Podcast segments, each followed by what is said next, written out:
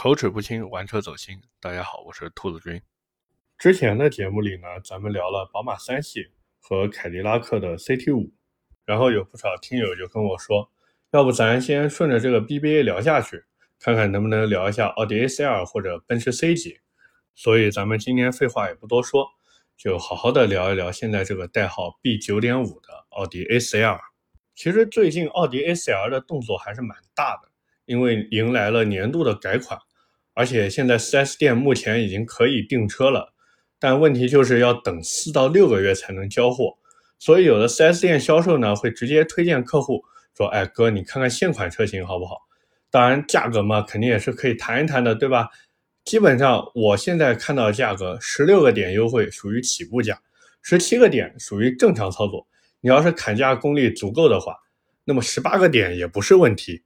但是如果你要是想去买二零二二款，也就是现在年度改款的车的话，那不好意思，你最多最多也只能谈到十六个点左右的优惠。关于年度改款的这个奥迪 A4L，其实我看下来，我发现主要就是把之前四零 TFSI 四驱版的两款车型取消掉，变成了一个叫四零 TFSI 四驱 RS Edition 版本。主要就是比现款的四零四驱版多了一套 RS 四风格，注意啊，是 RS 四风格的外观套件，还有轮毂尺寸呢，从现在的十八寸变成了十九寸，属于向顶配看齐的一个变更。除此之外呢，就是全系多了一套带奥迪 logo 的迎宾灯，也就是你打开车门的时候会在地上投影四个圈儿。这个东西其实过去买奥迪 A4L 的人。也有不少在网上会买这个配件，然后自己加上去。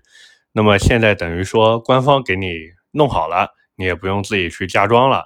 除此之外，就是它给高配的四零动感型，就是前驱版本的车型，增加了一套黑光包，然后一套真皮包，还有一个平底方向盘。之前很多人吐槽说四零这个虽然是个前驱版，但高配车型连个平底方向盘都没有。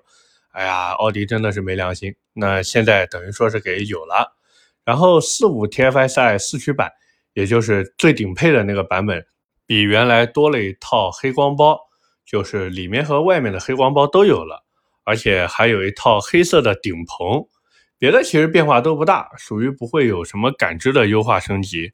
至于雅致型的那个版本，我说实话，不管是从最低配还是到最高配。买 A4L 的人其实基本上都是冲着动感型去的。这个雅致型一直让我感觉就像什么呢？像之前的奔驰 C 级，它有一个立标的版本，但实际上真的去买立标的 C 级的人寥寥无几。如果你再去买一个黑色的立标的 C180L，我跟你说，那真的是鹤立鸡群一般的存在。但是呢，假如你要是想现在去买奥迪 A4L 的话，我觉得有几个问题是必须要先考虑清楚的。首先，第一个问题呢，就是现在的奥迪 A4L 有一个饱受诟病的地方，那就是后排放音乐的时候啊，它会有共振。这个其实属于设计缺陷，主要问题就在于奥迪 A4L 现在配的十喇叭音响，它的那个位置的分布啊，有一点小问题。奥迪 A4L 现在的喇叭呢，它是在中控台那边有两个高音喇叭。然后一个中置的中音喇叭，然后在前门的左边和右边各有一个中音喇叭，后门呢则是各有一个高音喇叭和一个中音喇叭。然后问题来了，它在后排的左上方有一个低音喇叭，这个你打开后备箱其实就能看得到。那可能有人说，哎呀，你说这么多我听不懂。OK，我给一个结论性的话语，那就是。奥迪 A4L 这台车大部分的喇叭都是左右对称的，哪怕是那个中置的中音喇叭，也是在车辆的正中间，而这就可以形成一个向车厢中部聚集的音场。但是它在后排左上方的那个低音喇叭，直接就把这个音场给破坏掉了。而奥迪现在这样的布局，就是左边后方一个低音喇叭，然后右边后方没有低音喇叭。就会使得后排的两侧听觉感受不一样，而且后排低音喇叭会和低音盖板产生一个共振，加上这个低音喇叭的位置呀就在后排乘客的头后面，那音源的位置实在离乘客的头部太近了，所以会有轰头的感觉。哪怕你换上 BO 的平底锅，你放在这个地方依旧会有轰头的感觉。当然，这个问题不是说不能解决。如果你不想花钱的话呢，那你可以在中控那边把低音调到最小，或者把后排低音喇叭线束给拔掉。但这两个方法其实就属于治标不治本，而且会影响你在听歌时候的感受。尤其是你在听一些比较怎么说劲爆的，或者说那种先唱低追先唱低追，就这种歌的时候呢，因为你把这个后排的低音线束给拔了嘛，所以缺少低音的感觉就很不爽。听起来呢也觉得怪怪的，包括还有人其实会给后排的低音位置加装一个叫电位器的东西，它可以用来单独控制低音的大小，但是这个方法呢会破坏原车的线束，所以如果有的人他比较纠结或者比较在意这个破不破线束的问题，那估计就不会用这种方法了。那么有没有什么可以完美解决的方法呢？其实是有的。就是改变这个低音的位置，像奥迪 A5 那样，把低音喇叭放在后备箱备胎的底部。而且现在有很多地方都已经可以去做这种无损升级了，非常的简单，甚至可以说自己都能弄。无非就是买一个原厂的 BO 低音炮，然后按照位置把这个低音炮的固定螺丝拧紧，再把原厂那个音响线啊，通过转接线连到这个新的低音炮上面。至于奥迪 A4L，它原厂的那个低音直接拆掉就可以了。甚至你可以把原厂的那个低音挂在二手交易平台上面卖一卖。然后第二个问题就是，如果你平时开车是舍不得踩油门，或者走的路都比较堵的那种，那么或多或少都会感受到奥迪 A4L 这台车的一个顿挫感。很多人都觉得这是双离合变速箱的问题。那么在这里，我也是想给奥迪 A4L 的变速箱证明一下，不是双离合变速箱的问题，而是动能回收的问题。因为现在这台车有一个十二伏的电机放在那个地方，油门不踩的时候呢，它会进行一个动能回收，然后就会有一定的拖曳感。但问题就在于说这个功能它关不掉。当我们不踩油门，让车子自己滑行的时候呢，那么这台车的工作状态基本上就是：哎呦，驾驶员不踩油门了，快快快快快，赶紧进行动能回收。哎呦，你都快停下来了，你驾驶员怎么还不踩刹车呀？那看来还是得往前滑，啊，完了完了完了完了，这哥们还不给油，车子真的要停了。发动机，快去请如来佛祖啊，不对，快点补一口油维持滑行啊。然后就顿挫了，在顿挫之后呢，然后你就会看到自己动能回收的那个绿色的进度条，在顿挫之后就没有了。最后呢，就是我一直想吐槽的那个 MMI，虽然奥迪看上去是与时俱进了，给了一个。比较大的一个触摸屏，但是你一汽奥迪留几个坑在那儿是什么意思？海外版不是有盖板吗？怎么你到了国内之后就没有了呢？难道说这几个盖板不是塑料做的，而是金子做的吗？当然，咱们回过头来看，虽然现在的奥迪 A4L 有各种的槽点，还有小毛病，但是现在 B9.5 的外形确实挺好看。尤其是那个天云灰那个颜色，我跟你们说，真的很漂亮。加上现在 B 九点五的设计整体倾向都是往 RS 系列那边靠。现在年度改款又给四零四驱版进行了一个外观上的升级。换句话说，奥迪现在就想把 A4L 的整体运动感不断的去提升。但是呢，问题就在于这也只是看着运动感很好。实际上，奥迪 A4L 如果你真的想谈运动性的话，也只有顶配的四五 Quattro 版本才能称得上是一台运动车，哪怕是四零四驱版都没这个资格。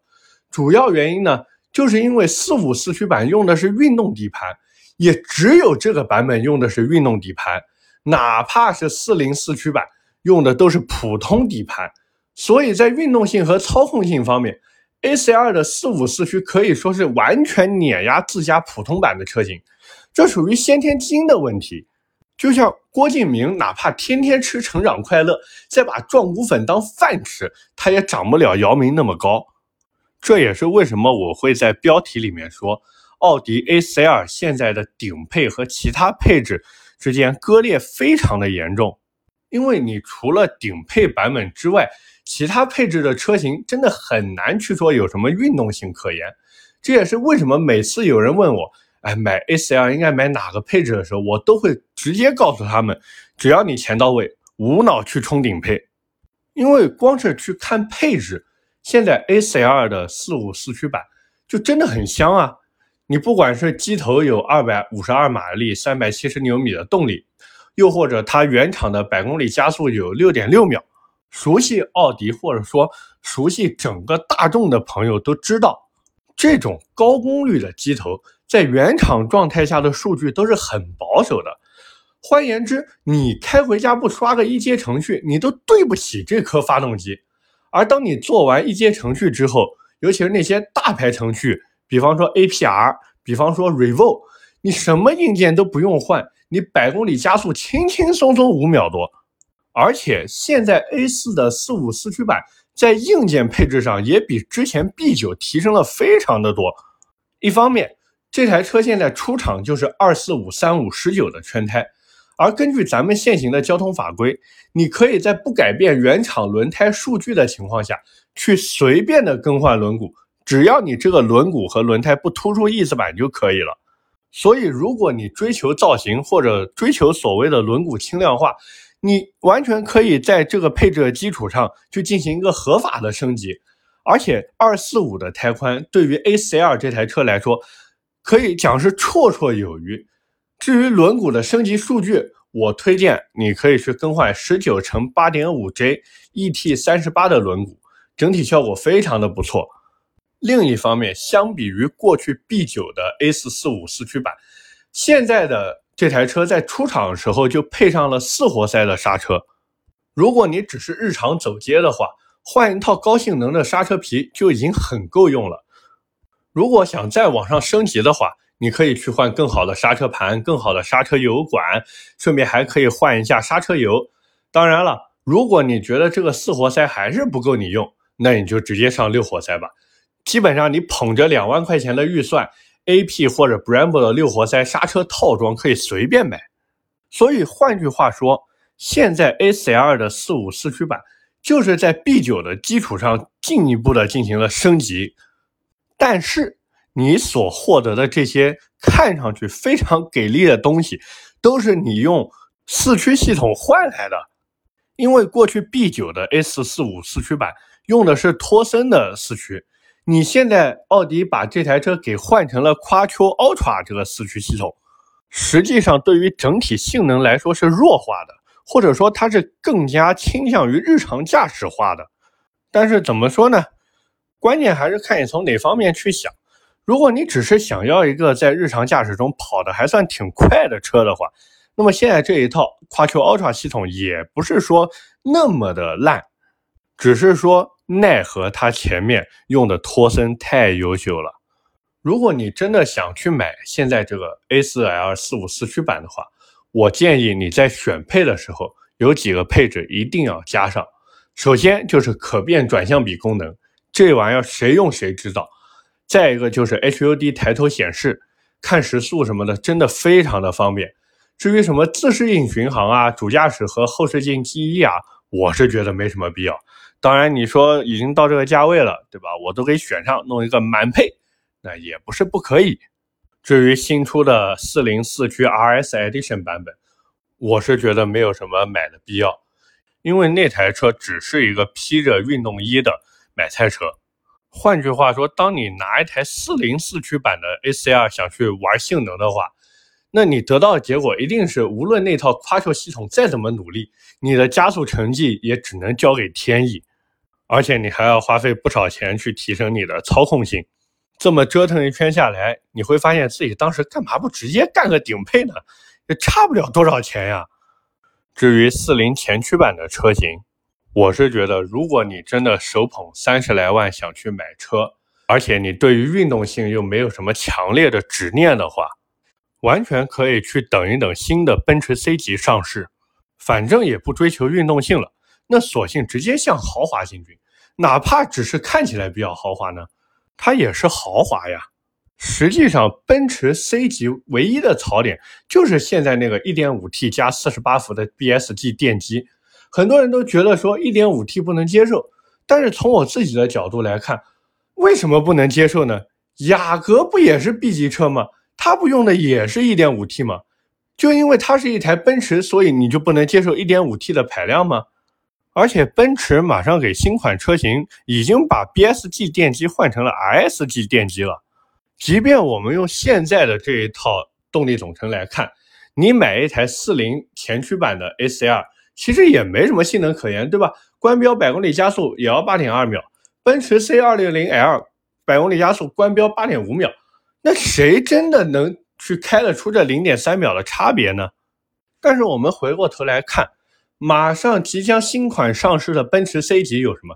有和奔驰 S 级雷同的外形，还有车头的三叉戟 logo 放在那，内饰还有和奔驰 S 级差不多的大屏。哎，我就问你迷糊不迷糊？这种尊贵感是不是一下子就扑面而来了？甚至可以说，哪怕官方不给你标配这个和奔驰 S 级同款的大屏都没有关系，因为中控那边的整体造型是不会变的。你要相信咱们国内汽车后市场的实力，只要新款奔驰 C 级一上市，分分钟把这些东西都给你搞出来，你都别说什么。和 S 级相同的这个大屏了，就 S 级那个流星雨大灯都能给你安到 C 级上。但是呢，不管怎么说，如果你想要性能感或者一些性能上的体验，那么奔驰肯定不会成为你的菜，因为奔驰现在的路数就是在这些普通车型上不会给你有丝毫的性能体验。你要想玩奔驰的性能车，或者哪怕是带一点点性能感的车。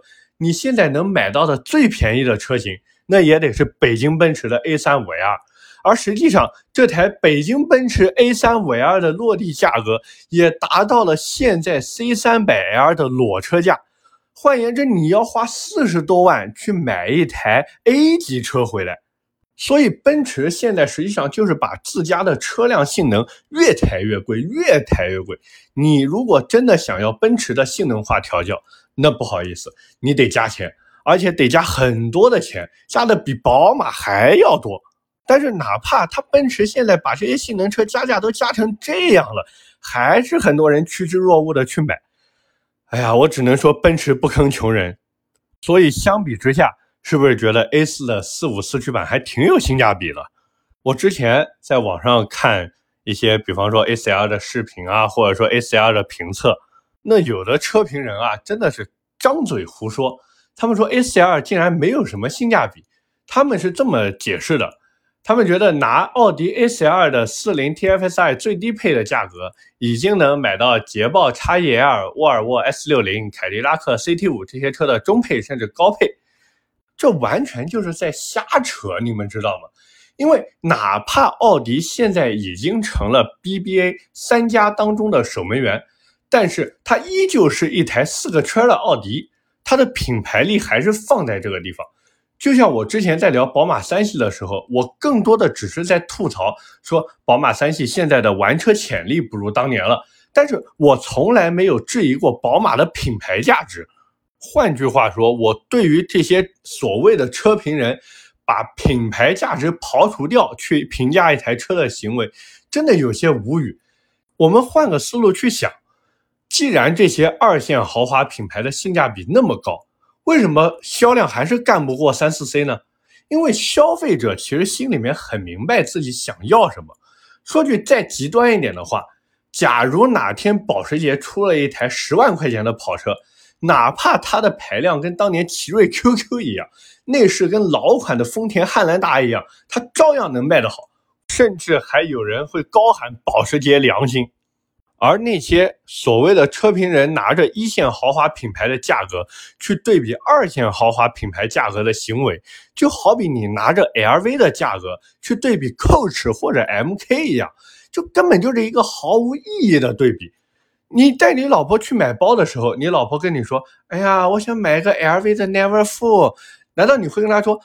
哎呀，咱别买嘛！隔壁的 Coach 和 MK 不仅价格更低，而且款式也差不多，甚至做工更好。你会这么说吗？你如果真的这么说了，你觉得你老婆心里会怎么想？对吧？你老婆想要的其实根本就不是那个包，也不是那个造型，你老婆想要的是那个牌子。所以奥迪现在品牌放在这个地方，大多数去买奥迪 A4L 的人，对比的实际上也就是奔驰 C 级和宝马三系，然后根据自己口袋里的钱去选择适合自己的车型。除非他的口袋里的钱真的不够买三四 C，或者看了一圈之后觉得自己的预算确实够不到自己想要的动力或者配置，他才会转头去看一看那些二线豪华品牌。这是一个很现实的问题。总的来说呢，现在的奥迪 A4L 我觉得可以去买，但前提是你最起码给到十六、十七甚至十八个点的优惠，这样奥迪 A4L 才能做到。同等动力下价格最低，同等价格下动力最强，这样才能在 BBA 当中去做性价比之王。不过呢，奥迪 A4L 呢也会有一些设计上的问题，包括一些小毛病。这一点呢就看你自己能不能接受。但从安全性上来讲呢，它也不影响安全。不过不管再怎么说，奥迪现在真的有些落魄了，以至于现在很多人提到奥迪，包括我自己。我第一个想到的大概率都是便宜，而对于奥迪来说，便宜有时候确实是保证销量的基础。但是从另一个方面来说，这种便宜其实也无异于是在饮鸩止渴。长此以往下去，可能真的要被宝马和奔驰远远的甩在身后，然后卡在一线豪华品牌和二线豪华品牌之间，左右为难。OK，那咱们今天就聊这么多。如果你想去买奥迪 A4L 的话呢，我是真的推荐你直接无脑上顶配。各位在听的朋友们呢，也可以在底下评论区聊一聊你对于奥迪 A4L 的感受或者是想法。OK，那咱们今天就聊这么多。下面是咱们的留言互动环节。上一期节目啊，咱们聊了凯迪拉克的 CT5，有一位 ID 叫做晕晕乎乎的云粉丝是这么说的。他觉得 CT 五是为了市场需求妥协了，但是不够彻底。看看三系，不管怎么骂，人家销量高。我感觉这哥们儿一定是研究过凯迪拉克的，因为凯迪拉克现在确实就是这样，想要妥协又放不下身段，想不妥协又没那个勇气，所以卡在那里不上不下，最后两头不讨好。还有一位叫做幺八六零四四九五 DQS 的听友是这么说的。他说：“兔子是个实在人，讲得非常好，都是干货。尤其是骂雷克萨斯那一段，如果各个买车人都知道这个道理，雷车就不敢加价了。怎么说呢？雷克萨斯其实现在策略很简单，就是他们完全就是契合自己受众群体的消费心理，然后把那些但凡有自己的想法或者有一些自己思考的车主就给剔除在外。意思就是你配不上我们雷克萨斯的车。”或者说我们雷克萨斯的车不适合你，反正你爱怎么理解怎么理解。这一点其实整个丰田系都是这样。就像很多人为啥明明知道汉兰达的机械素质很拉胯，却还是要去买，然后引得另一部分不买汉兰达的人呢就很疑惑：哎呀，汉兰达都烂成那个样子，你们还去买？道理都是一样的。这种感觉呢，就像那种啊没有任何正经产品，然后还去做微商招代理的人，一个套路。就把那些没有任何思考能力，然后又想赚钱的人，啊，把他骗进来啊，用骗可能不太好吧，忽悠进来，好像也有点直白哦。发展，发展成为下线，然后你成为他的下线之后，那你肯定也要去回过头来吹啊，对吧？啊，我们的产品怎么怎么样啊？我还跟奥巴马合过影，然后甚至两百块钱一个人去团购。啊，叉叉叉，喜提玛莎拉蒂，左手家庭，右手事业，啊，其实丰田这帮车主现在跟这些做微商的没什么区别。但是呢，不管怎么样，丰田对于消费者心理的把握呢，还是挺厉害的，因为他们知道买他们车子的人追求的就是稳定和省心。那么他自然就是在稳定和省心上面去不断的做好。至于什么性能呀、舒适度啊、豪华度，那不是他们考虑的事情，因为他们的消费者所在意的并不是这些东西。所以呢，咱们也不要去攻击这些车主。咱们如果真的想喷，咱们可以喷雷克萨斯不要脸，可以喷这些车厂。但是车主和你我一样，大家都是消费者，也是拿着真金白银去买车的。这年头大家挣钱都不容易，所以互相理解、互相包容吧。OK，那咱们今天就聊这么多，也非常感谢各位的支持。我的节目会在每周二和每周四更新。如果你觉得我聊的还行的话，可以点击订阅专辑，就可以在第一时间收到节目更新的提示。那么我们下期接着聊，拜拜。